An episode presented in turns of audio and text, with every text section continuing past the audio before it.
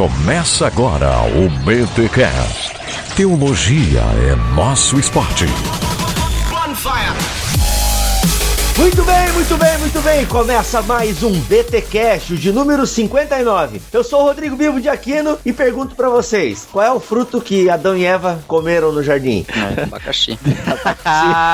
é, ó, é, abacaxi é bom, é, mas é, não, sabe qual é, Mac? Não, não sei. O coco. é que a Bíblia diz que eles tomaram e comeram. Ah, não. Nossa. Se bem que o abacaxi a gente também pode tomar e comer, né? Mas beleza, deixa quieto. Aqui o Mac. E você quer entender a origem do pecado? Veja Breaking Bad. Goddamn right. É, senhor, é boa, é boa. É Tá, boa, os caras cara. vão ter que pagar jabá aqui pra esse podcast. hein? Olha, vai ter. Aqui é o Alex, galera. E se o pecado é um ser, esse ser se chama Google. Nossa, que isso? O Google é o culpado, então? O Google é o culpado. É que Ah. você falou assim, pô, esse Google aqui é do capeta. Ah, meu Deus do céu.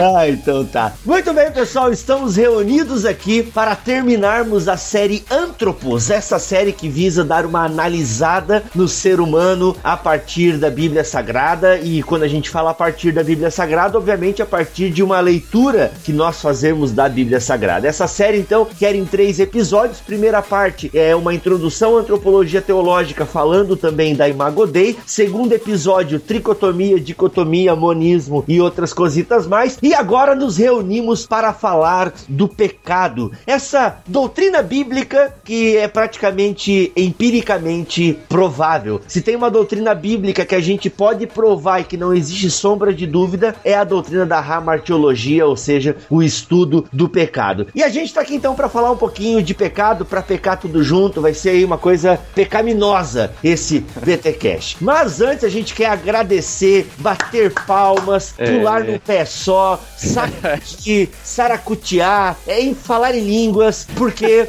nós conseguimos a grana para comprar o notebook, galera. Nós não, né? Vocês conseguiram fazer com que a gente compre aí uma super máquina. A gente conseguiu levantar a grana de 3,280 e pouco, sei lá quanto que foi o valor do computador. Mas o fato é que conseguimos levantar toda a grana. Gente, valeu! Eu não sei o que dizer. Bom, eh, se tu não sabe o que dizer, eu, eu vou dizer aqui que eu tô muito feliz, porque quem vai se beneficiar mais disso vai ser eu, né? É, pois é. Tem que conversar isso aí. Um mês em cada casa. É Isso é difícil trazer pra cá. Esse notebook vai ser. Ah, Misericórdia. Esse é o bichinho do. Lembra? Tem que tomar napion. Deus! Sapato, cara. Obviamente isso não é propriedade minha, é algo conseguido em conjunto. Isso que os ouvintes proporcionaram pra nós, essa expressão de confiança que foi traduzida em dinheiro. E assim, gente, valeu mesmo. Muito obrigado pela doação que vocês fizeram. A gente, né, tá comprando a máquina aí. E isso é graças a vocês. É uma gratidão. Eu penso que quem doou é porque é uma gratidão pelo trabalho que a gente tem feito aí. E no fundo, galera, Deus é glorificado com tudo isso. Com o trabalho que a gente faz, com a contribuição que vocês deram. Valeu de coração. Aí, mais uma vez, palmas para os ouvintes do BTcast que nos ajudaram. Aí você pensou, poxa, eu ia doar. Ah, quer dizer que agora não precisa mais doar e tal. Gente, para o notebook não precisa mais doar. Mas, se você quiser doar, esse dinheiro, pô, o mosaico teológico tá vindo aí. A gente tá é, aí em vias de terminar o trabalho grosso, né, do mosaico teológico e tal. Mas, ó, o botão de doação continua lá. Todo o dinheiro que será doado, a gente vai estar empregando em prol do BT Cash, ok? E é claro, as nossas férias no Caribe. Ou no Brasil, né? é, no pra caso mim, Alex. Brasil já é luxo, né? É, vir pro Brasil já é luxo, né, Alex? Pode crer. E o sorteio, a gente ia sortear livros e tal pra galera que doasse. Esse sorteio você acompanha aí no Concílios e Guilhotinas, que você ouve sempre com um bem-humorado Mac. Mac, tá de parabéns, Concílios e Guilhotinas, muito bom sempre. Se não se retratar, irá para a Inquisição. Eu recebi uma carta. Você renega o que escreveu? Você vai se retratar ou não?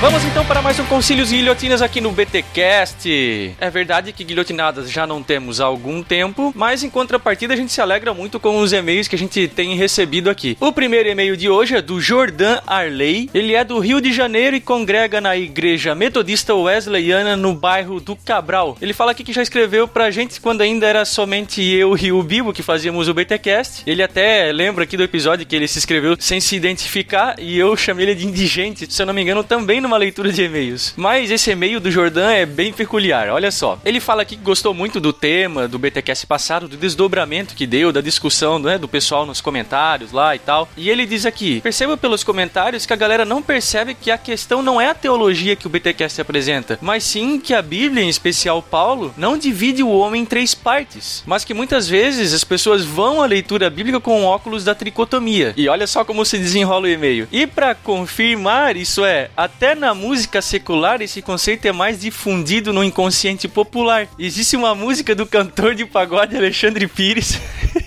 O nome da música é Depois do Prazer e lá o cantor aborda o conceito, né? Ele diz mais ou menos assim: Estou fazendo amor com outra pessoa. Mas meu coração. Tá, não, não, eu não vou terminar que é muita apagação de mico. Mas enfim, ele tenta mostrar com isso, né?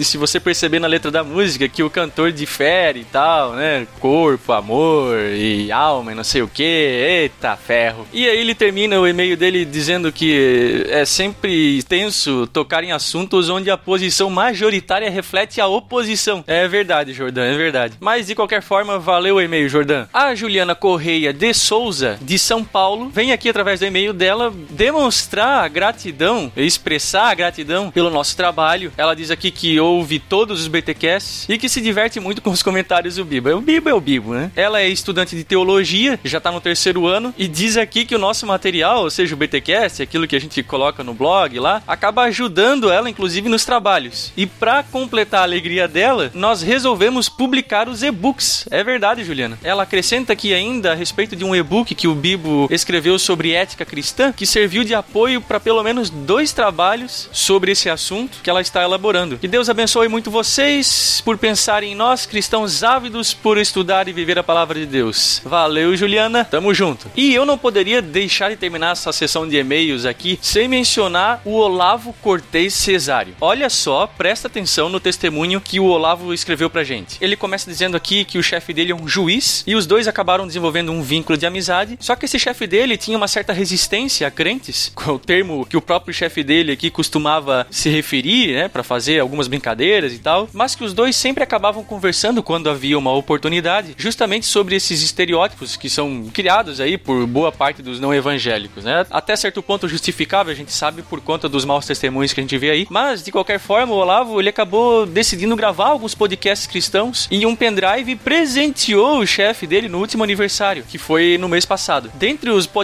que ele escolheu, ele colocou vários do BTcast e de outros pregadores, podcasts do irmãos.com e por aí vai. E tem uns 15 dias que o chefe dele ligou pro Olavo para conversar sobre os podcasts e ele acabou destacando o áudio post do Alex sobre as manifestações e ainda comentou que estava gostando muito do BTcast. Olha aí, cara, muito bom. E de lá pra cá, ele tem cada vez mais buscado conversas sobre reforma protestante, Bíblia. Ele faz perguntas do tipo: tem problema ler a Bíblia católica que eu tenho em casa? Enfim, ele continua dizendo aqui ainda que outro dia ele mandou a mensagem que o Olavo acabou ficando muito feliz. A mensagem dizia mais ou menos assim: Olha, Olavo, eu estou quebrando muitos estigmas a respeito daqueles que seguem o protestantismo. Olha aí, cara. Aí o Olavo continua aqui, né? Talvez para vocês, nós aqui da equipe do BTcast, não seja algo demais, mas se vocês o conhecessem, entenderiam o avanço que isso representa. Olavo, isso representa muito pra gente, cara. É muito bom ouvir testemunhos como o seu e poder divulgar eles aqui no BTcast no quadro Concílios e Guilhotinas. É muito bom mesmo, cara. Eu sei que há muitas dificuldades e tal, mas quem dera todo mundo tivesse um testemunho desse nível para mostrar pra gente aqui no BTcast. Ele finaliza aqui dizendo que vê perfeitamente como nós conseguimos alcançar as pessoas que muito provavelmente jamais entrariam numa igreja evangélica para ouvir uma pregação. Vocês são responsáveis por isso. BTcast é evangelização delivery em alto nível. Olha aí. Um grande grande abraço a todos. Cara, Olavo, isso é que é hemorragia nasal daquelas potentes mesmo. E eu falo aqui não só no meu nome, mas em nome de toda a equipe BTcast, que essa é uma alegria que nós todos sentimos. É muito bom mesmo ouvir esse tipo de testemunho. E falando em hemorragia nasal, olha aí o efeito BTcast que o Denis Cruz tem pra gente.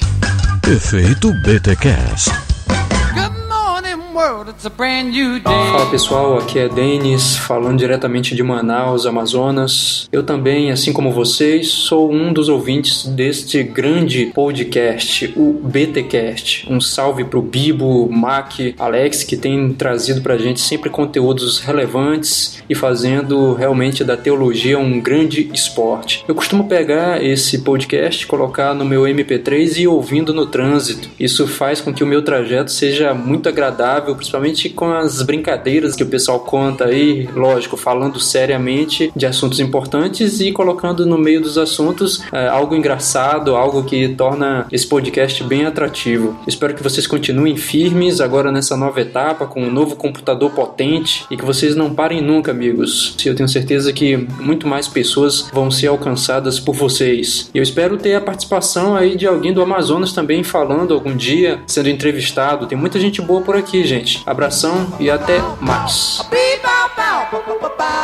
Olha aí, meu povo, mais um efeito BTcast que não é exame de próstata, mas que sempre acaba tocando profundamente a gente. Show de bola, Denis. E galera, temos uma coisa muito importante para fazer que é divulgar os dois ganhadores entre aquelas que doaram ou que participaram da nossa campanha para a compra do nosso notebook. E temos aqui os dois ganhadores, os dois felizardos que vão receber aí, respectivamente, um, o livro do Hookmaker e o outro, o livro Rascunhos da Alma do Bibo. E olha aí, fica atento, os dois ganhadores são.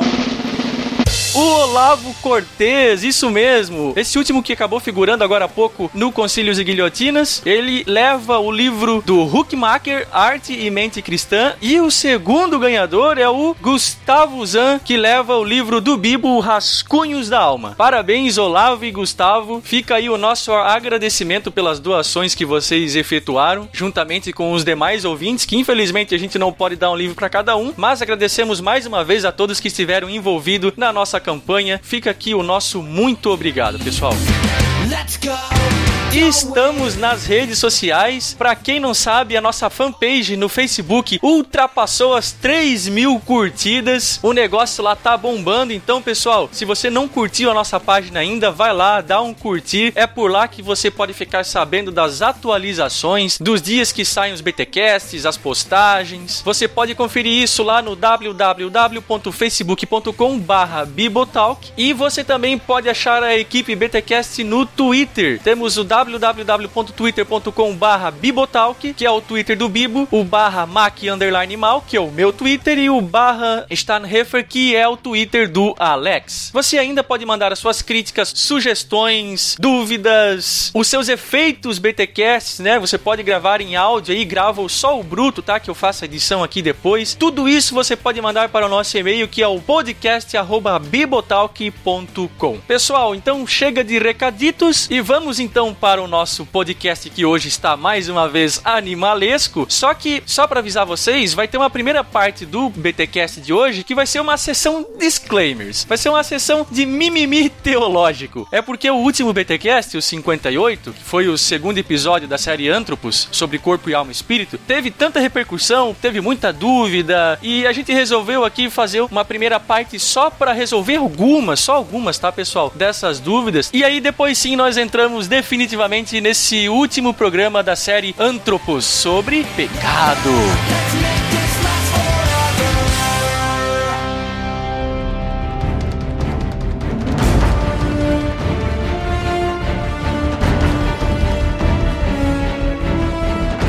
Galera, antes de irmos para esse episódio propriamente dito, nós temos que fazer aí umas reparações, ou como diz o Mac, um disclaimer. O Mac é muito cheio de background, É, disclaimer. Eu vou começar a falar em alemão aqui. Aí eu, aí eu, não, eu falo em línguas, ok? então tá, então vamos falar sobre Bom, o, prime corpo, primeiro alma disclaimer, espírito. Alex, Alex, Alex, Alex, o primeiro disclaimer que tem que fazer, já te cortando. Faz. Pessoal, a série Azusa pode voltar, ok? Beijos. Então, vamos falar sobre corpo, alma e espírito, sobre as questões de dicotomia e tricotomia que nós abordamos no BTcast anterior, dos quais vieram uma infinidade de perguntas e diálogos que a gente curtiu um monte mesmo, Uhum. e foi muito legal debater com todos que comentaram. Primeiro, para aqueles que tiveram talvez a impressão de que a gente simplesmente quis bater nos triconomistas, eu acho que essa não é a intenção. Houve reclamação até sobre a vírgula sonora, vou deixar pro Marco comentar. Ahn, mas meu ponto é o seguinte: a Bíblia fala de corpo, alma e espírito? Sim, fala. Em que sentido isso é falado? É discutível. Monismo, dicotomia, tricotomia, conforme a gente já comentou. O que eu gostaria de deixar bem claro é o seguinte: é como se fosse uma moeda. Moeda tem duas faces e uma lateral. Não vou dizer qual é qual agora, senão vão querer dizer que um é mais ou menos Ah, importante. tem a cara, a coroa. cara, coroa e o lado. Então, corpo, alma e espírito, vamos dizer nesse sentido. O ser humano não é nem só o lado, nem só a cara, nem só a coroa. Ele é como um todo. Então, não dá pra gente tratar o ser humano de forma repartida. A gente precisa tratar o ser humano olhando ele de forma integral. É claro que quando nós olhamos nossa visão, nós se enxergamos a coroa, não enxergamos a cara e vice-versa. O lado a gente enxerga um pedaço, mas uma parte também tá oculta. Então, a gente sempre precisa mudar o ângulo de visão para conseguir enxergar o todo e ainda assim nós nunca captamos o todo da coisa. Então esse talvez é a maior dificuldade em tratar de um assunto desses onde a gente não tem o controle sobre a coisa, a gente tenta analisar de diversos pontos de vista para tentar construir uma imagem um pouquinho mais integral do ser humano. Que é, o pra problema que- da tricotomia, que ela não tem é o essa pro- imagem integral do ser humano. Exatamente. Aí o pessoal perguntou até no comentário. A dicotomia também faz isso. Uhum. dividir o ser humano e acabar colocando a alma por ser imaterial e por ser, então, aquilo que nos conecta com Deus como melhor. Uhum. A tricotomia faz isso com o espírito, mas dá na mesma. O que é o problema? E esse é o propósito de estudar esse assunto. Que alguém perguntou, tá, qual é o propósito de estudar esse tipo de coisa? O propósito é justamente fazer com que a igreja tenha uma visão integral do ser humano e não desvalorize o corpo. Entende? Como se o Exatamente. corpo fosse o culpado de todo o pecado e responsável, como se o pecado habitasse no corpo do ser humano. E nessa linha, né, Bibo, a gente já abordou aqui no BTcast cada assunto, entre aspas, sem propósito. Vamos lá, né? Sem propósito. O propósito é conhecimento, né, gente? Acho que é, é igual perguntar da Trindade, que é um assunto complicado, também não tá na Bíblia o termo, mas a gente tem que estudar. E é claro que existem propósitos, né? Entender. Então, eu penso que o propósito de estudar esse assunto é justamente isso, né? É você entender a estrutura constitutiva do ser humano. Entende, pessoal? Então, assim, o problema da tricotomia, e é claro, ah, vocês foram parciais. Eu acho que o único BTcast que nós fomos imparciais foi o do calvinismo e arminianismo. Único, porque nós chamamos convidados. E aí a gente deu oportunidade para um e deu oportunidade para outro, e em nenhum momento eu e o Max se posicionamos ali na gravação. Exato. Ok? Até porque até hoje eu não sei o que eu sou direito. Então, e eu acho que o Mac tá na mesa. É, e assim, né, Bibo? Se a gente for chamar. Isso aqui, pessoal, eu quero que vocês levem numa boa. A gente não tá dando mijada em vocês. não é isso, pelo amor de Deus, não é isso. Agora, se a gente for chamar uma terceira pessoa, uma pessoa que tem uma diferente posição da nossa, pra fazer um BTcast de contraponto, Para todos os assuntos. Pra meu, todos os assuntos não vai dar. Hum. O Alex colocou muito bem em um dos comentários na postagem no BTcast 58 que nós, embora algumas vezes discordamos em algumas posições, em outras nós convergimos, Uhum. temos uma posição bem definida e essa posição tá esboçada. O BTcast é reflexo da nossa posição antes de qualquer coisa. Eu sei que o ideal, o ideal do BTcast seria BTcasts bem imparciais. Só que, gente, não dá. Por exemplo, até hoje tá difícil de conseguir um pré-milenista. Até nem, nem sei o que, que deu dos contatos lá que passaram pra ti, se os caras responderam ou não. Então, é outro disclaimer aqui. É, poxa. É, entrei em contato com um pré-milenista e com um pós-milenista. O pré-milenista, eu cheguei a conversar com ele, trocamos algumas palavras, mas nunca mais ele me procurou, tá? Então, deixei em stand-by, não vou atrás. O pós-milenista foi muito gentil comigo, Felipe Sabino, o idealizador aí do site do monergismo.com. Ele só falou que não pôde agora porque está muito atarefado, mas que posteriormente ele retorna e a gente pode fazer um BTQ só sobre pós-milenismo. E é isso que eu tenho a dizer pra vocês. Então assim, pessoal, a gente até tenta, mas não dá pra todos os assuntos buscar todas as linhas. Ah, mas quem sabe na exposição vocês poderiam trazer todas as linhas e tal. Tá, poderíamos, mas a gente não faz. Desculpa. Também tem o seguinte, se você observar, por exemplo, gente tem ouvinte católico. Quando Pois é, que é. a gente trata de teologia católica? Só de vez em quando uma pincelada ou outra, se for Vê olhar lá, por aí. é. Uhum. Tem pessoas que estão ouvindo, que talvez gostariam de ouvir ah, o que a Igreja Católica fala sobre isso. A gente não tem como trazer tudo isso. Às vezes a gente dá umas pinceladas, é verdade. Então, é, na teologia, assim, sobre, por exemplo, o assunto de hoje, de pecado, eu li um resumo que um teólogo fez de umas 10 páginas, só falando o que na história da igreja já se foi falado sobre esse assunto. Assunto. Se eu fosse só ler isso, já dava um BTcast de uma hora. Porque a teologia é isso, a gente explicou até lá no BTcast sobre o nosso esporte, a teologia, e até aqui eu quero, teve um comentário no irmãos.com que me deixou um pouco preocupado, até a minha verve pastoral, ela, ela surgiu assim, que ele falou, poxa, quer dizer que então que a gente aprende tudo errado, na Bíblia tá um jeito, aí vem os teólogos e dizem que essa palavra não é isso, e tal, pô, os tradutores estavam de sacanagem com a gente, ou eles não sabiam mesmo e tal, eu senti ali uma, uma preocupação, eu vou usar a palavra crise, mas eu não sei se é isso que o ouvinte lá tava passando, mas no comentário dele passou isso, sabe, lá no irmãos.com, pô,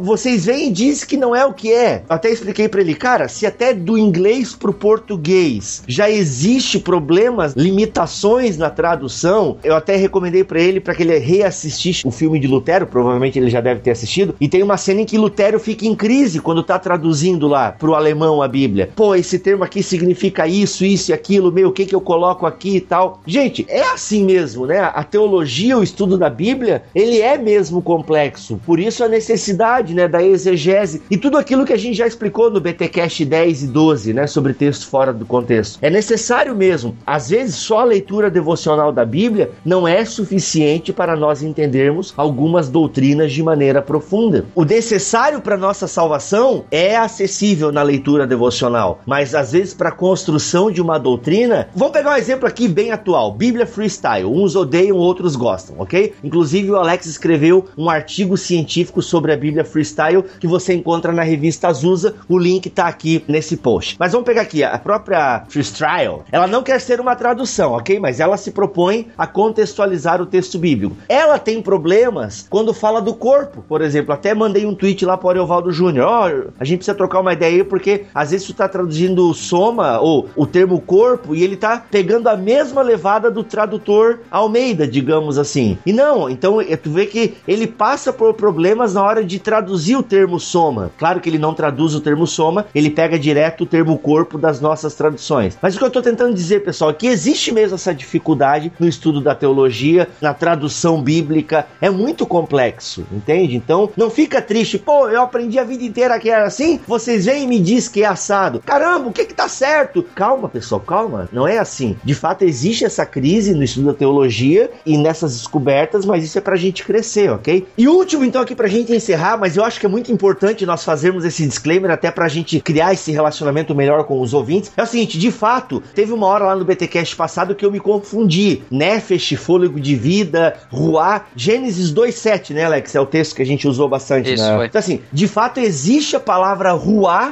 ali em Gênesis 2:7, mas ela é traduzida como fôlego de vida e não cabe ali ser traduzida como espírito. E a palavra Nefesh, acho que o grande problema de Gênesis 2:7 nas principais traduções, deixa eu pegar uma almeidinha aqui, ah, aqui ó, Gênesis 2:7. Então formou o Senhor o Deus homem do pó da terra e lhe soprou nas narinas o Ruá.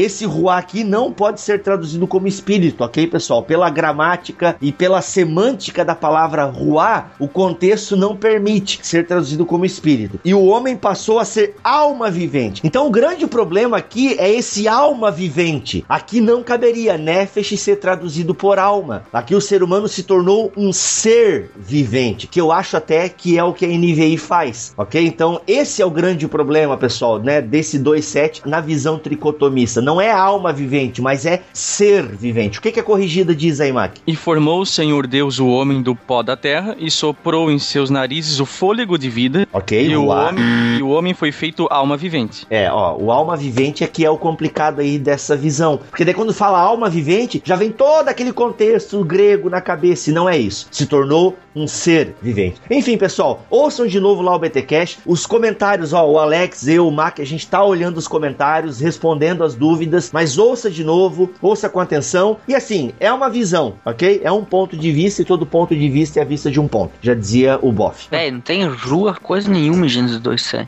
Tem, cara, não tem? Bibo, o problema em Gênesis 2.7 é que não tem a palavra ruar ali, ou seja, não tem nada que ver com espírito. Sério? Ah, olha só, o texto hebraico diz Vaifar Bea Pin Piu Ni Shema Hayam Vayehi Ha Adama Le Nefesh Haya. E então, quer dizer ali, e soprou o, o sopro de vida. Força no- vital, digamos. Mas é, não, no- força vital seria soprou, ruar, né? Ou seja, na verdade não tem ruar, não tem nada ali de ruar. É simplesmente diz sopro de vida. Nishma Haim, só isso. Ou seja, não tem Ah. possibilidade mesmo, né? Uhum, de ser o espírito. Não, não tem, não tem. Nem tá dizendo que é o Espírito de Deus que fez alguma coisa. É, Isso é uma conclusão teológica. Que é Boa. de se há um movimento de ar, então se Deus soprou, então o sopro tem a ver com rua, que tem a ver com o Espírito de Deus, então Deus soprou, então ele usou o Espírito de Deus para fazer, como intermédio para fazer isso. Uhum. Mas ah, nem tá claro no texto hebraico que tem alguma coisa a ver com o Espírito de Deus. Diz Legal. Apenas que ele soprou Uhum. vida, na verdade, Haim é, significa soprou a vida, nem é genitivo de vida, é, Uhum. porque aí seria outra forma aqui, mas soprou a vida e ele se tornou um ser humano, um Adam, Nefesh Hayah, se tornou um homem que é um ser vivente, e essa expressão Nefesh Hayah também é usada para bicho. Sim. Então a grande diferença é que ele é um Ha-Adam, que não é apenas um Nefesh Hayah, que os bichos também são. Uhum. Ele é Ha-Adam, ele é um ser humano que tem vida. Alex, eu penso que a gente até poderia escrever alguma coisa sobre isso pra tentar clarear ainda mais. Vamos comprometer então com os ouvintes nesse sentido? Vamos escrever alguma coisa, a gente até pode fazer um texto aí de três mãos pra gente tá clareando um pouco mais essa visão pra galera, ok, pessoal? Meu, vamos pecar agora. Então, sem delongas, vamos a mais um episódio da série Antropos e o primeiro episódio da série Seven.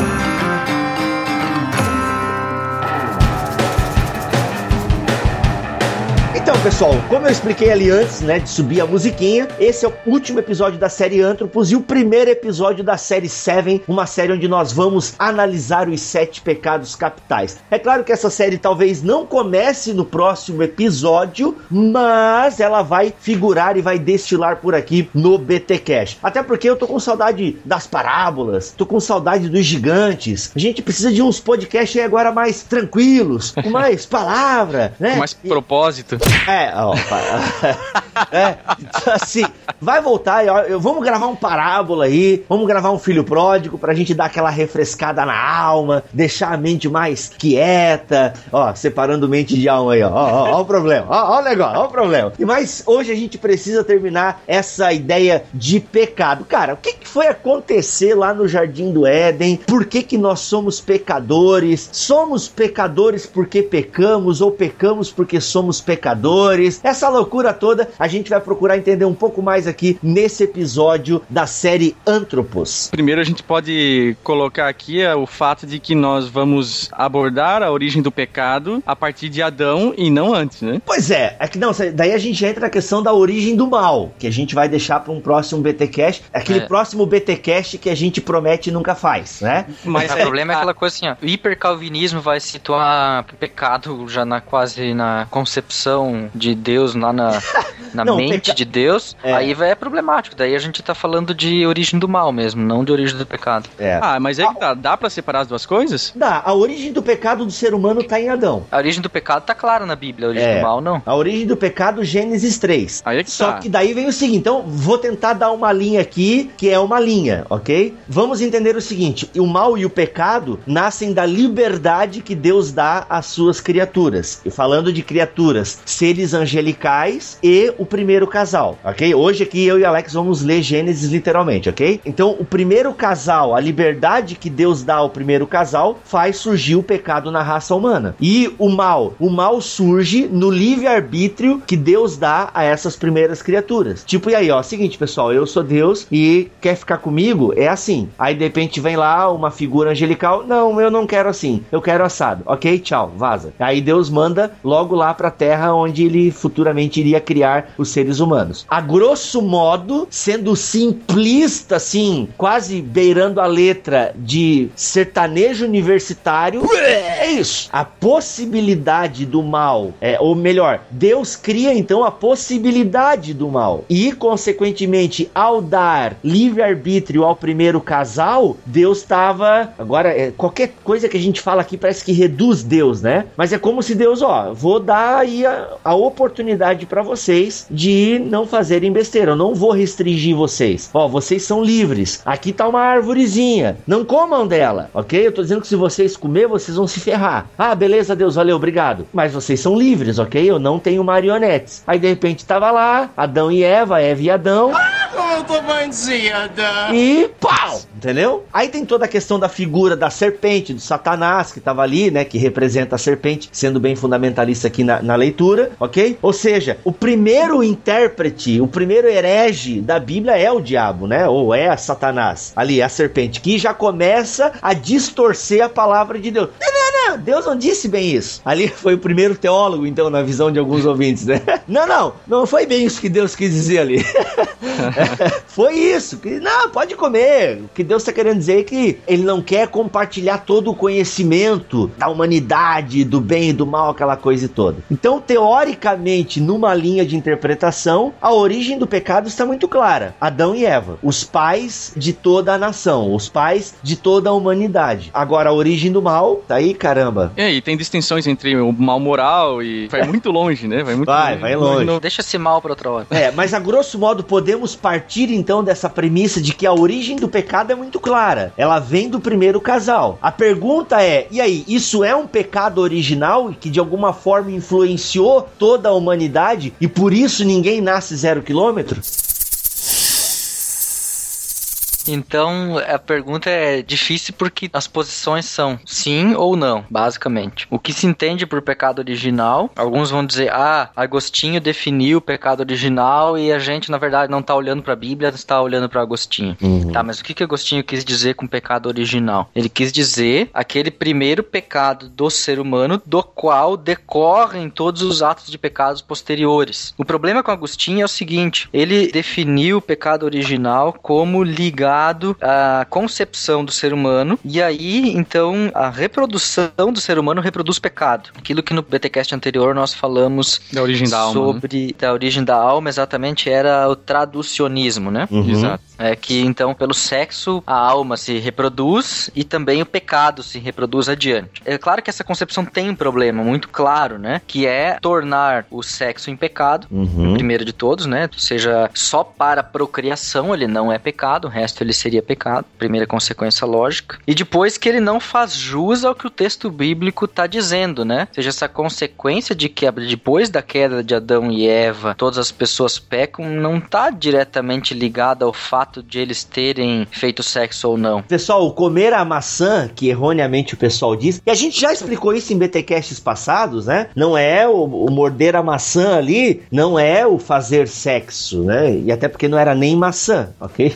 É coco, como eu disse no começo. Por outro lado, tem alguma coisa a ver com herdar, né? Passar de uma geração para outra. né? Esse Sim. conceito é necessário pro pecado. né? Pelo menos faz algum sentido, na minha opinião, se tiver a questão da herança. Esse pecado precisa ser herdado de alguma forma. O fato é que ninguém nasce zero quilômetro, já explicamos isso várias vezes aqui. Nascemos pecadores e o salmista vai dizer: em pecado me concebeu a minha mãe. Talvez até aí a ideia do Agostinho, do sexo, nele gera o pecado. Não, fato é que nós nascemos pecadores. E o fato de nós nascermos pecadores é influência direta do pecado de Adão e Eva. Aí acho que a pergunta é como é que isso chega até nós? Como é que um- uma coisa, que um fato que aconteceu há sei lá quanto tempo atrás, não podemos saber quando aconteceu o Gênesis 3, como é que isso de alguma forma me afeta hoje, né? Então, é, essa é a pergunta. Pelagianos e semi-pelagianos ignoram essa questão. né? Ele- não, eles vão dizer o seguinte: não, nós nascemos zero quilômetros, o que acontece é que existe um pecado estrutural, e eles estão certos nesse sentido, é que como a humanidade está distante de Deus, ela vai ensinando coisa errada para as crianças, né? Então É ela vai isso. dizendo que nós vamos nos tornando pecadores, de acordo com o pelagianismo e o semi-pelagianismo. Mas nós somos bons e tal, e temos uma Sim. boa natureza, e vamos nos tornando pecadores por causa do mal que já está na sociedade e aquela coisa toda. Essa coisa é mais ou menos assim, é quase uma tensão entre imagem, semelhança e pecado.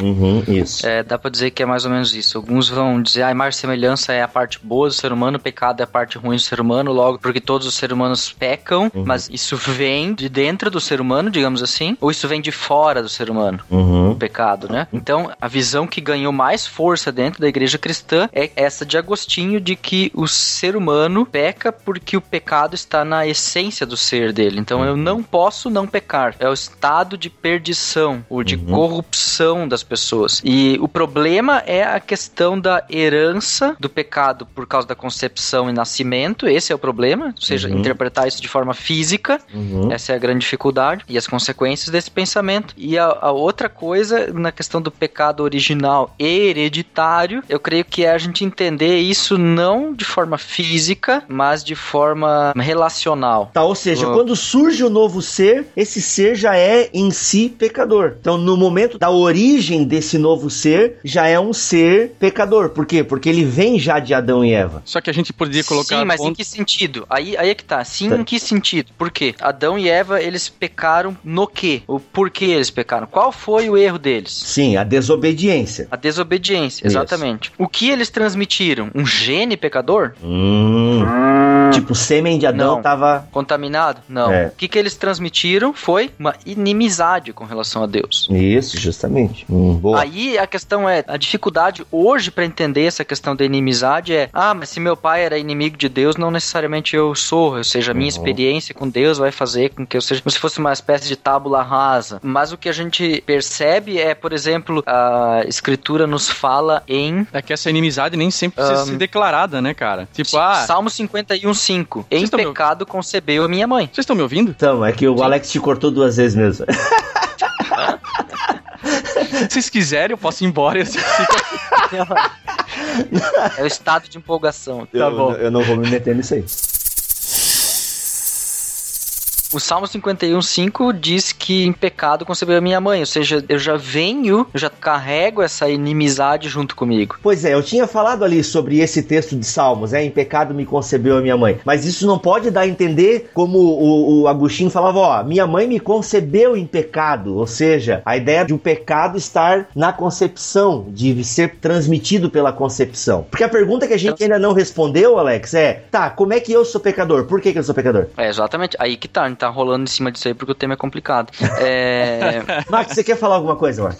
Não, é importante entender também, dentro dessa fala do Alex, existe uma relação do pecador com o pecado. A forma como eu entendo, a forma como eu vejo também, é que o pecado não existe por si só, ele precisa de um agente. A gente.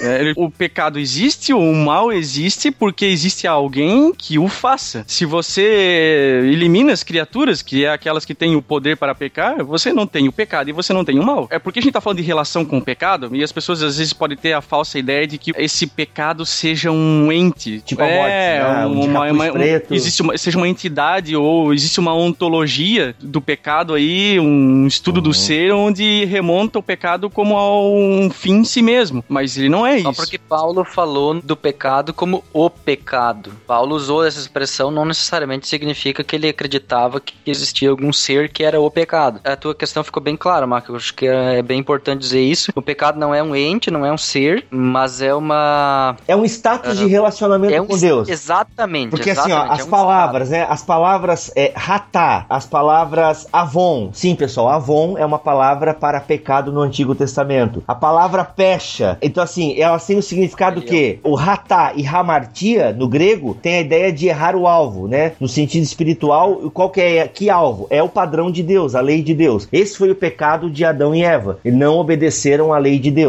Aí o avon ressalta as consequências, né? O pecado enquanto as atitudes e tal. O resultado do pecado, né? E a palavra. É o pecha. pecado com vontade, Isso. culposo. E a palavra pecha, ela tem também mais ou menos o sentido parecido com ratá, que significa violar aquilo que é exigido de nossa parte por Deus. Atravessar uma linha proibida, rebelião, quebra da aliança. né? Então, assim, são essas palavras, elas indicam o quê? O, a grosso modo, o pecado seria isso: um status de inimizade e uma disposição em não querer obedecer a Deus. E a pergunta que ainda a gente não respondeu e talvez a gente não consiga é: como é que isso acontece hoje? É fato. É, eu acho que uma coisa bem clara. No Novo Testamento, Paulo explicitamente diz que nós herdamos o pecado por meio do primeiro Adão e herdamos a vida por meio do segundo Adão, que é Cristo. Abrem Romanos 5, tá tudo lá. Romanos 5, 12 a 21 é a, digamos assim, a base bíblica para nós falarmos de um pecado original. Na Almeida, que que a maioria de vocês deve ter aí, Romanos 5:12, portanto, assim como por um só homem entrou o pecado no mundo e pelo pecado a morte, assim também a morte passou a todos os homens porque todos pecaram. Quem são todos os que pecaram? São todos os que vieram de Adão. A morte passou a todos os homens. Se ela passou, ela foi transmitida a todos os homens. Uhum. Como ela entrou por um só homem, de quem ele está se referindo? Ele está se referindo a Adão, Uhum. versículo 14. Entretanto,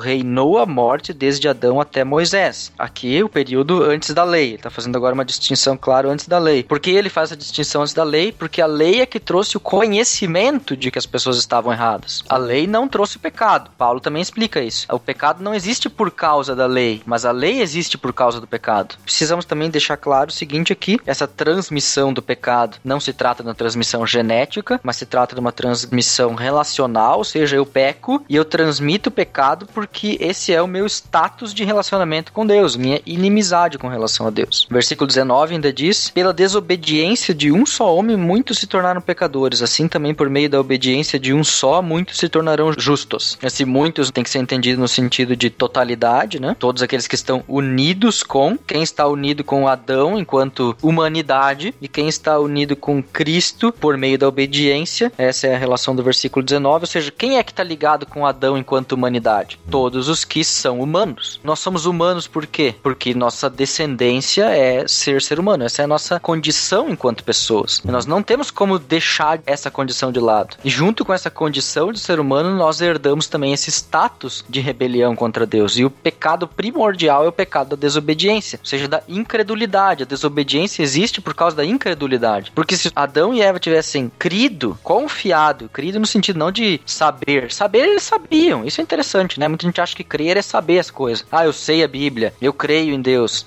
Eles criam em Deus, mas não confiavam em Deus. Alguém ainda pode perguntar, pô, mas o que que eu tenho a ver com Adão e Eva, caramba? Se eu tivesse lá no jardim, duvido que eu ia dar bola pra uma cobra que fala. Tipo, alguém pode perguntar assim. Aí eu acho interessante a gente trazer um conceito que o Russell Shedd, até, né, grande teólogo brasileiro aí, ele tem o livro A Solidariedade da Raça. Essa ideia que ali em Romanos 5, Paulo fala de duas solidariedades, a de Adão e a de Cristo, que é bem maior. Então, assim, até ele diz o seguinte: um homem, neste caso Adão, pecou.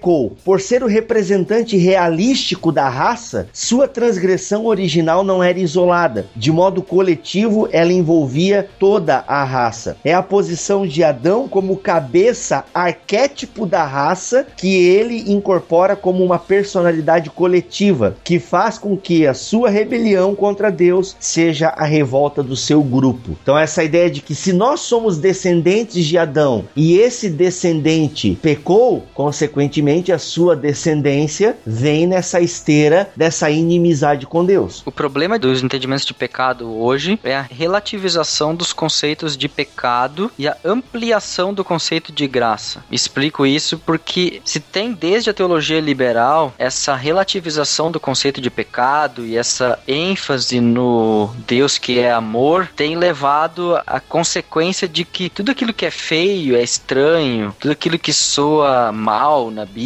tem que ser relativizado em favor de um Deus que é amor. Porque então Cristo mostrou o amor de Deus e coisa e tal, então a gente tem que relativizar tudo. É quase uma antinomia total, né? É um abandono da lei, porque a lei é, é estranho. Eu acho que é uma espécie até de marcionismo que a teologia liberal nos impõe. No Brasil, isso daí liberal é feio falar, então eles não falam liberal, eles ficam falando então do amor e tal, falam, de jeito bonito, poético e tudo mais. Temos aí vários teólogos falando assim, bem bonito e bem poético na internet. Não vamos citar nome aqui, mas vocês sabem quem é. E aí o problema disso é o seguinte, a relativização do conceito de pecado, que a gente acaba nem percebendo. Você fala assim, ah não, porque pecado original não existe, você cria de Agostinho. Pecado hereditário é bobagem, porque, tipo, eu não posso ser culpado por uma história bíblica que nem existiu. Eu até diria assim, eu até acredito que a história bíblica do jeito que tá lá não existiu daquele jeito, mas eu acredito que o que tá lá relatado é verdade com relação ao ser humano. Ou seja, a realidade que lá está escrita que o ser humano não obedeceu a Deus e que se eu estivesse naquele lugar eu também não obedeceria a Deus, é verdade. Existem inclusive tendências hoje de interpretar aquilo lá de forma positiva. Ah, o entendimento do bem e do mal é a ciência. Então, Deus, na verdade, em Gênesis 3 não estava condenando as pessoas, mas estava mostrando como é difícil difícil o encargo que ele dá ao ser humano da ciência. E a ciência traz então sofrimento e dificuldade, que as pessoas precisam buscar saber por si mesmas o bem e o mal. E se elas confiassem em Deus, então elas não teriam esse cargo difícil de diferenciar o bem e o mal. Eu acho uma explicação que até faz sentido, mas não leva em conta o que o Novo Testamento relata. É que não se trata de levar o pecado ou considerar o pecado meramente como uma corrupção. né? As pessoas falham, as pessoas erram e ponto. É uma questão de herdar a corrupção, mas também herdar a culpa daquilo que foi feito, né? Do contrário, não precisaríamos de salvação ou de redenção. né? Aí é que algumas pessoas até chegam a dizer o seguinte: ah, nós herdamos o status, mas não a culpa. A culpa a gente só herda quando a gente faz o primeiro pecado. né? Quando a gente comete o primeiro pecado consciente, aí então nós herdamos a culpa. Até ali nós somos desculpáveis. Por isso a criancinha que morre, ela vai direto pro céu porque ela é desculpável. Cara, Por eu ouço muito isso. pessoa é Meu, tão- isso existe muito no. Até eu já ouvi pregações e tal, que é chamado estado da inocência, né? tipo, não, exatamente. criança não peca, não tem noção do pecado. Ou seja, as pessoas confundem muito, e aqui até daria pra gente. É um outro bloco, mas já dá pra eu falar agora, que as pessoas confundem muito a ideia que pecado é só aquilo que parece que eu faço. Só a concretização. Aquilo que não é concretizado parece que não é pecado. É, então, não, quando a criança faz o primeiro. Cara, não. Dá pra resumir numa frase, né, Vivo? Nós não somos pecadores porque pecamos, nós pecamos porque somos pecadores. Isso. Isso, remete a uma natureza que é pecaminosa, Isso, né? justamente. Que inclina ou que faz com que nós pecamos. Existe alguma coisa que nos inclina e não ao contrário.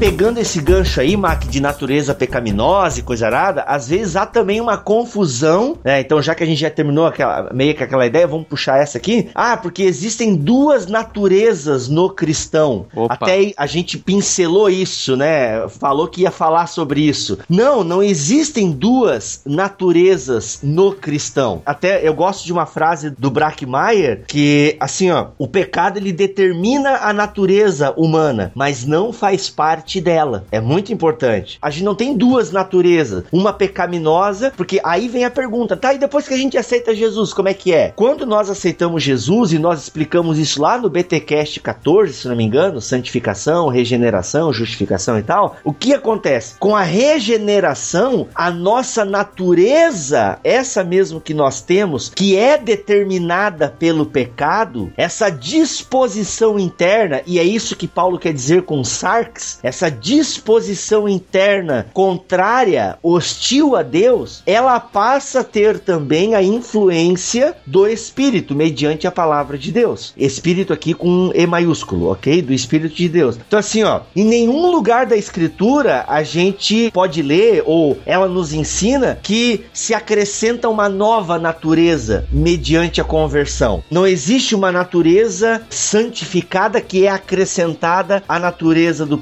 do pegador. É, o pegador é bem pecador.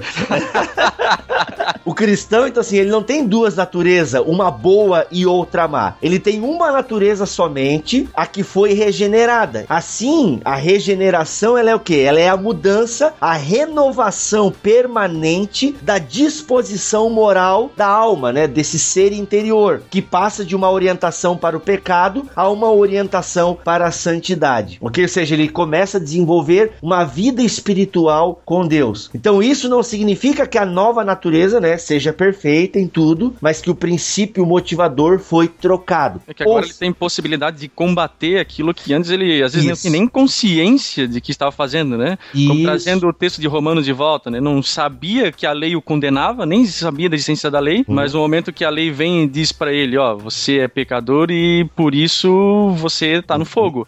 É por isso que eu posso dizer, agora aqui a gente vai entrar de novo num campo, né, que geraria muitas especulações e tal, mas por que que eu posso dizer que Jesus não tem pecado? Ele teve uma natureza humana, só que a natureza humana de Jesus, ela não é determinada pelo pecado, como a nossa é, até porque a concepção de Jesus é diferente da nossa. Jesus não conhece corrupção ou não conheceu corrupção moral. Não, De entendeu? forma alguma. É, até porque ele tem uma, uma origem diferente da nossa. Aí o pessoal fala, tá, mas quer dizer que quando Jesus foi tentado, verdade, então a, a tentação não era real, como explicar isso? Como tentar um Deus que não pode ser tentado efetivamente? Ou pelo menos que ele consegue não só resistir, mas que a tentação não vai surtir efeito contra ele. Eu gosto de dar o exemplo, não sei se é um bom exemplo, mas enfim. Você imagina alguém dando um soco numa parede de aço. No Essa pessoa. Não, uma pessoa comum. Essa pessoa vai conseguir atravessar ou causar algum dano na parede? Pois é, igual dar um soco no super-homem. Ah, tá, eu entendi. Só se fosse o super-homem. Ah, tá.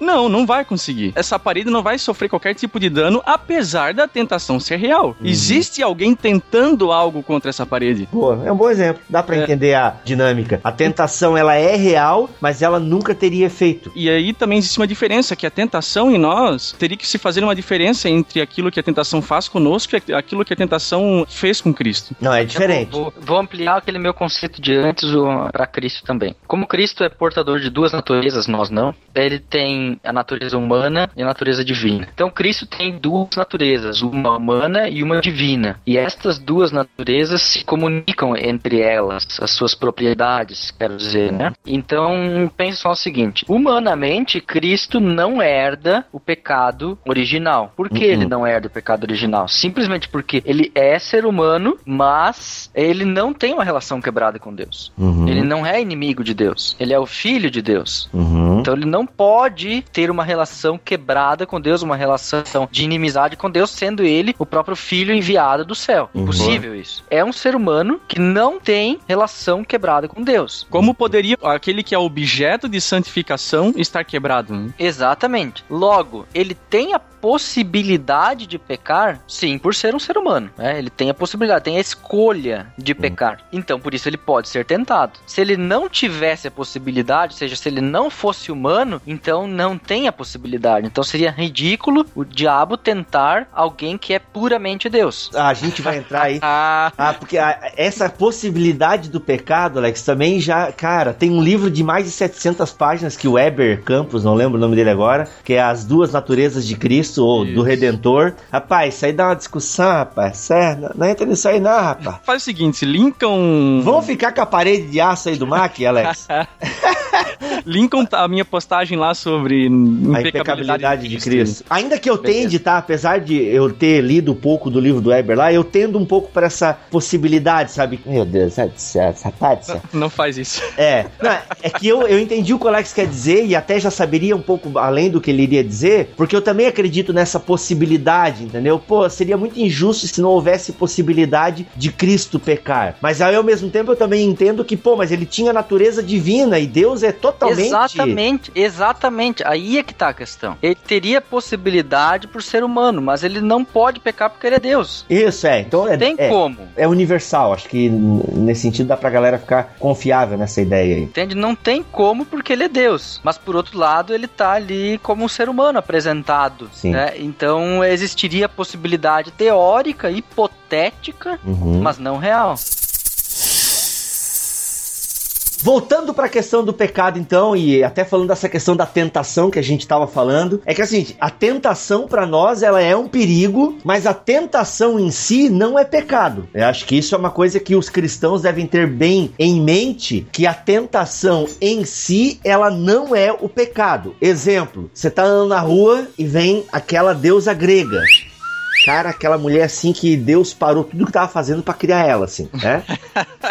Não, tem, tem mulher que é assim, que Deus para, não, agora eu vou caprichar nessa aqui, que pra galera se reproduzir, né? Senão, é aquela coisa louca. Tá. Então, assim, aí o cara olhou, o cara viu que a mulher é uma deusa grega. Automaticamente, se o cara é heterossexual, hoje em dia tem que deixar bem claro isso, ele vai despertar alguma coisa nele. Ele vai olhar aquela mulher e, pô, realmente, que mulher bonita. É uma pessoa normal, né? O tarado vai, meu Deus do céu, ai se eu pego, né?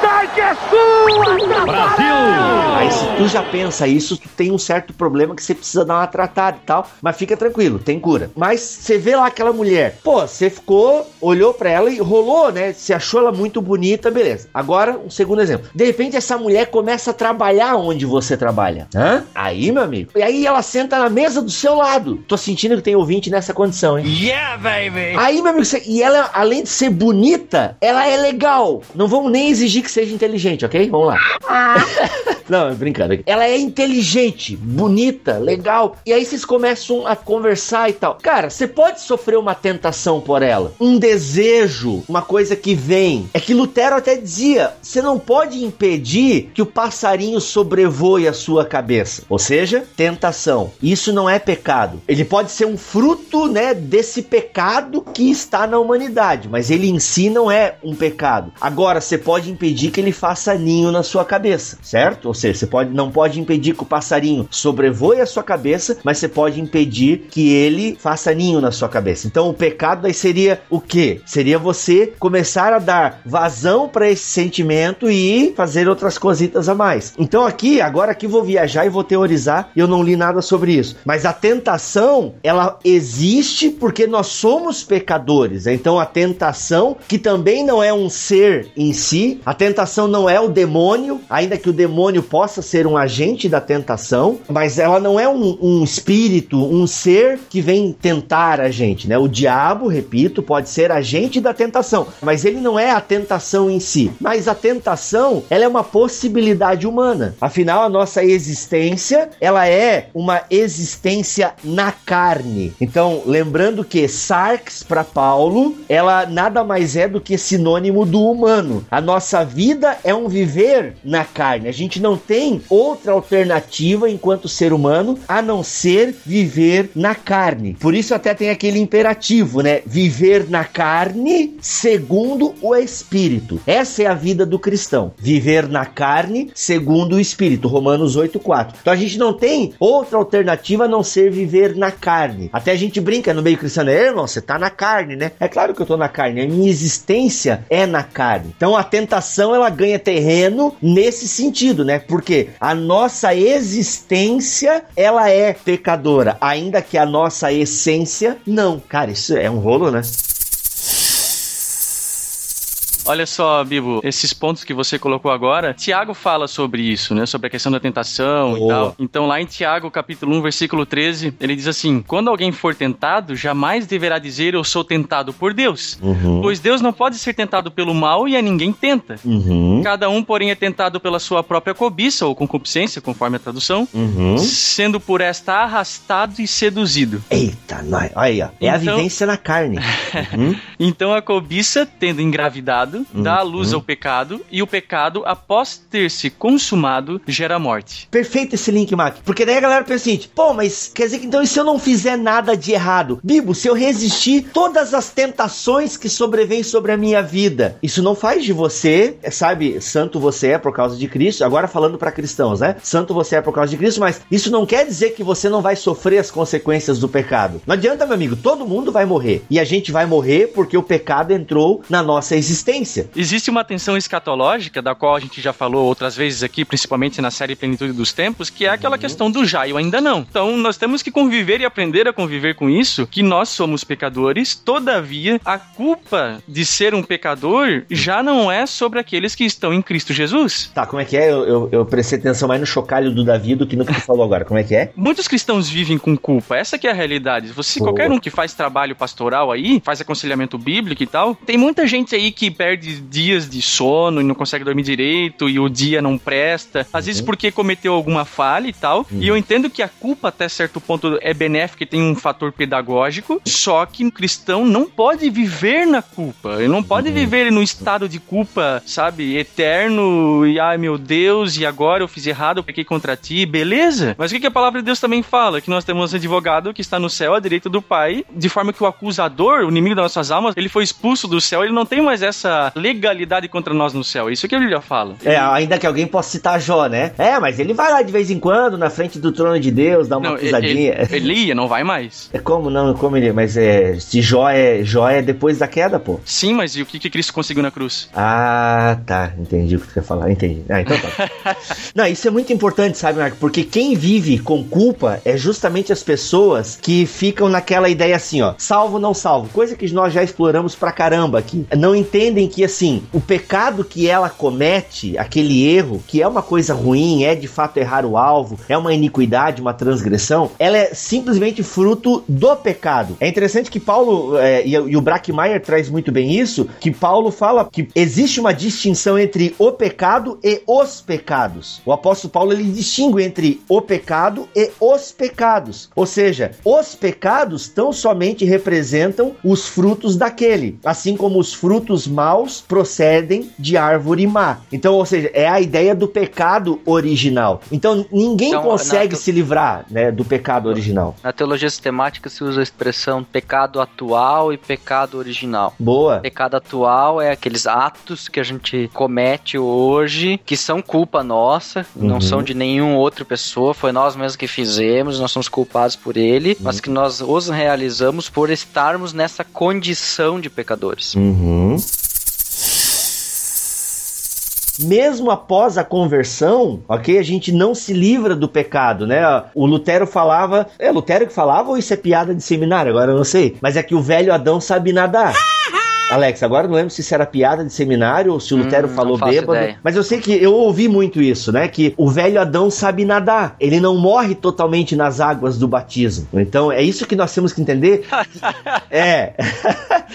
Muito bom. É, cara, agora eu não sei se isso é piada de seminário ou se isso é realmente palavra de Lutero. Mas o conceito cabe muito bem. E vamos dizer que foi Lutero que falou. Ele não tá aí mesmo? Ou foi a Clarice Lispector? Oh my god. Brincadeira, piada da internet.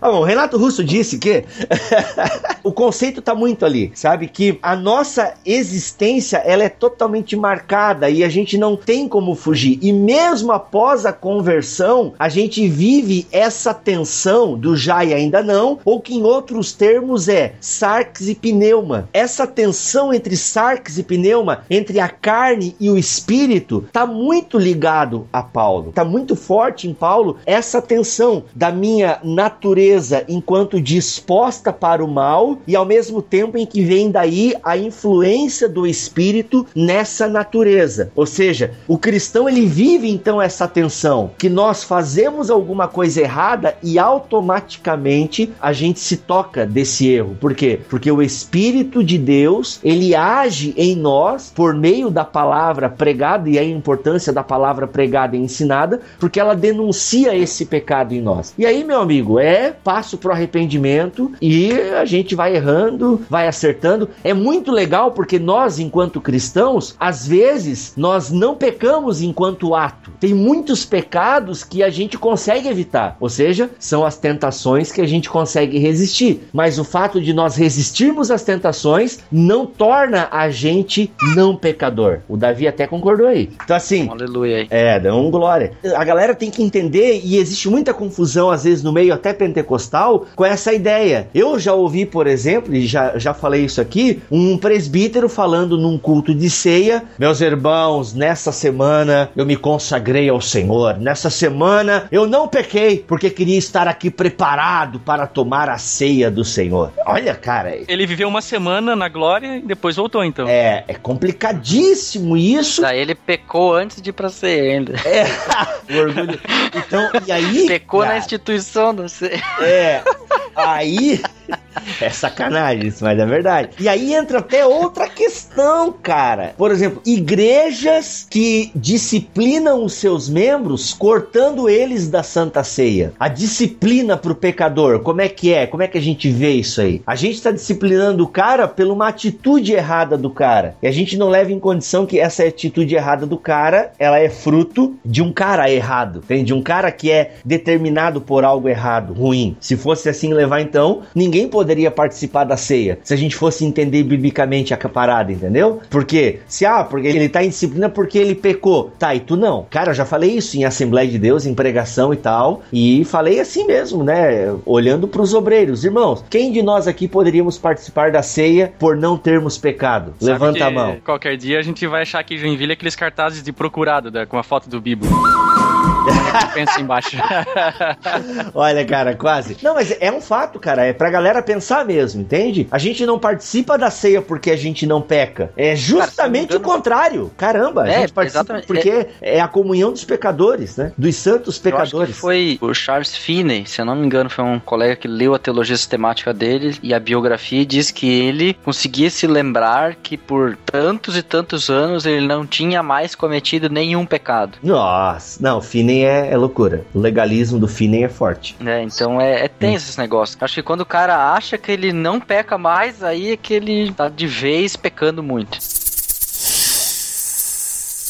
E aí, outro ponto que a gente poderia abordar também na questão é, do pecado, acho que já tá ficando claro pra galera, é que esse pecado, por ser um pecado que abala a existência humana, consequentemente abala toda a produção humana, né? Toda a existência social do ser humano. Então é por isso que a gente vê né, a, a estrutura, o mal social, toda a desigualdade, ou seja, todas as porcarias que a gente vê no jornal e na internet, ela é derivada desse pecado. Por isso que eu falei na abertura do programa. Tem filósofos que disseram que o pecado nada mais é do que a invenção de sacerdotes para domínio do povo. Cara, isso é um absurdo tão grande porque o pecado a gente vê aí estampado na tela da TV, na capa dos jornais, nas homes de sites de notícias. O pecado, como dizia o Niebuhr, ele é empiricamente provável. Se tem uma doutrina bíblica que a gente pode provar, é a doutrina do pecado. Por quê? Porque a gente vive ela, a gente vê ela. E cara, vamos pegar aqui o cristão. O cristão procura fazer boas coisas. Ele procura ser um agente do reino de Deus. Ele procura cumprir o sermão do monte. Mas a gente é tão mal, tão pecador, que até nisso, até nesse bem que a gente está fazendo, existe o pecado. Ele é manchado pelo pecado. Então eu vou fazendo bem porque me fa... ó, até na frase bonita, olha só, cara, é interessante isso. Eu acho pelo menos. Até na frase piegas, quando eu faço bem, eu me sinto bem. Nessa frase, mega piegas, tem pecado nela. Porque eu faço bem para me sentir bem. Então, no fundo, não é totalmente o outro a razão de eu fazer o bem, mas também me sentir bem. Ah, porque no voluntariado, o maior beneficiado é o voluntário. É, ou seja, por quê? Porque o cara se ele faz também para se sentir bem. Gente, com isso, não tô querendo dizer, meu, pelo amor de Deus, não me entendam errado. É só pra gente pensar e reflexionar sobre a coisa. É só pra gente entender a natureza, como a nossa natureza é determinada por esse pecado. Não tô dizendo que agora a gente deve parar de fazer obra social. Ah, eu não vou fazer mais o bem. Ah, vou parar de fazer as minhas contribuições sociais, de ajudar o meu irmão, porque, ó, eu ouvi lá no BTcast que até nessas contribuições o ser humano peca. Ah, como eu quero cometer um pecado a menos aí, eu vou parar de fazer o bem para o meu próximo. Não, pelo amor de Deus, gente. Não é isso que eu estou dizendo. Eu só estou dizendo que que nós não somos bons, que até mesmo na nossa bondade, ela é permeada um pouquinho pela nossa maldade. E aí nesse sentido, eu quero encerrar esse pensamento com um parágrafo do livro O Ser Humano em Busca de Identidade, Contribuições para uma Antropologia Teológica, do Gottfried Brackmeier, mega indicado, ok? Mega indicado. Diz o seguinte: os bons samaritanos existem de verdade, e mesmo pessoas corruptas podem fazer generosas doações para fins humanitários. Não se trata de desprezar as fantásticas obras culturais, caritativas, humanitárias erguidas pelo ser humano ao longo da história, mas boas obras não arrancam a raiz assassina, egoísta, idólatra que o ser humano oculta em seu íntimo, que o diagnóstico antropológico desgraçadamente está obrigado a admitir e que o transforma na fera mais perigosa do planeta.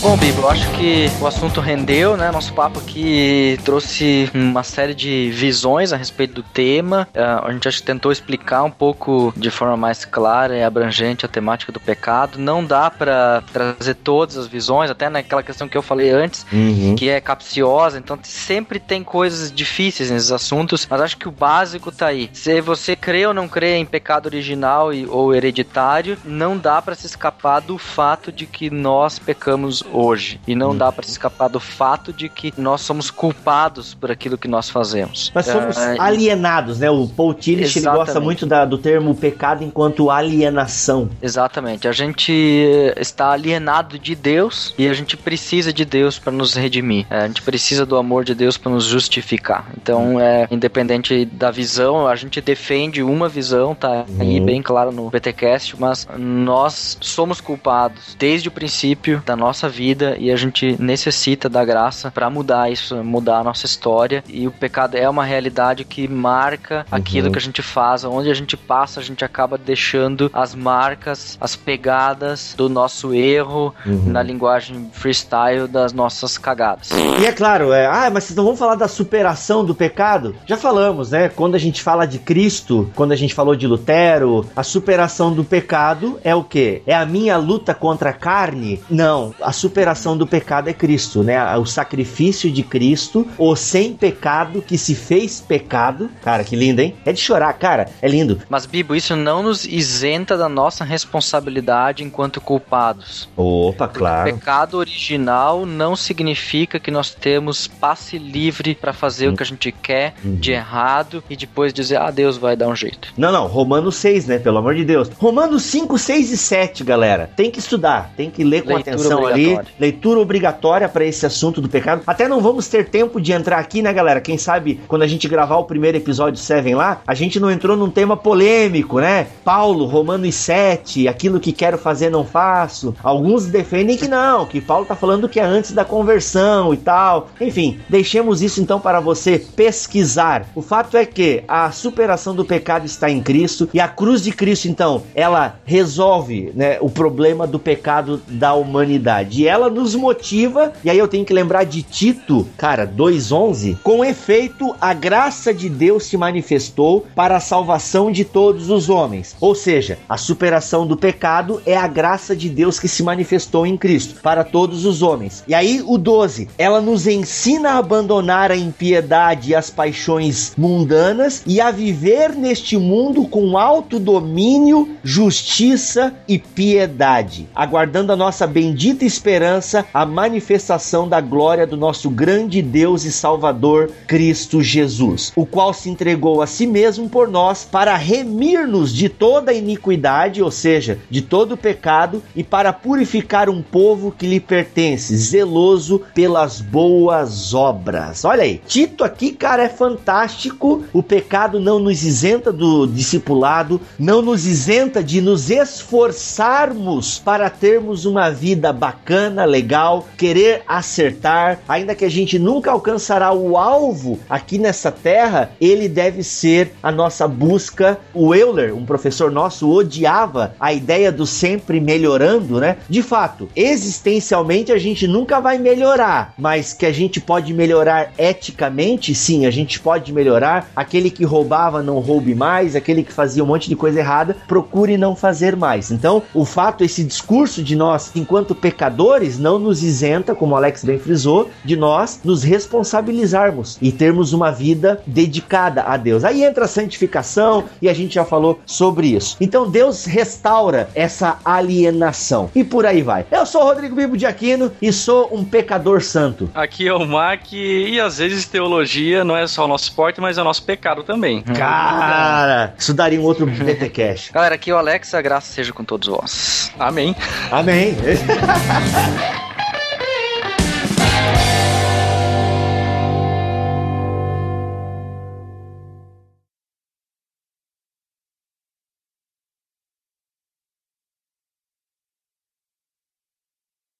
Ok? Existe uma tensão escatológica. Tensão... que o Davi tava com o chocalho na mão.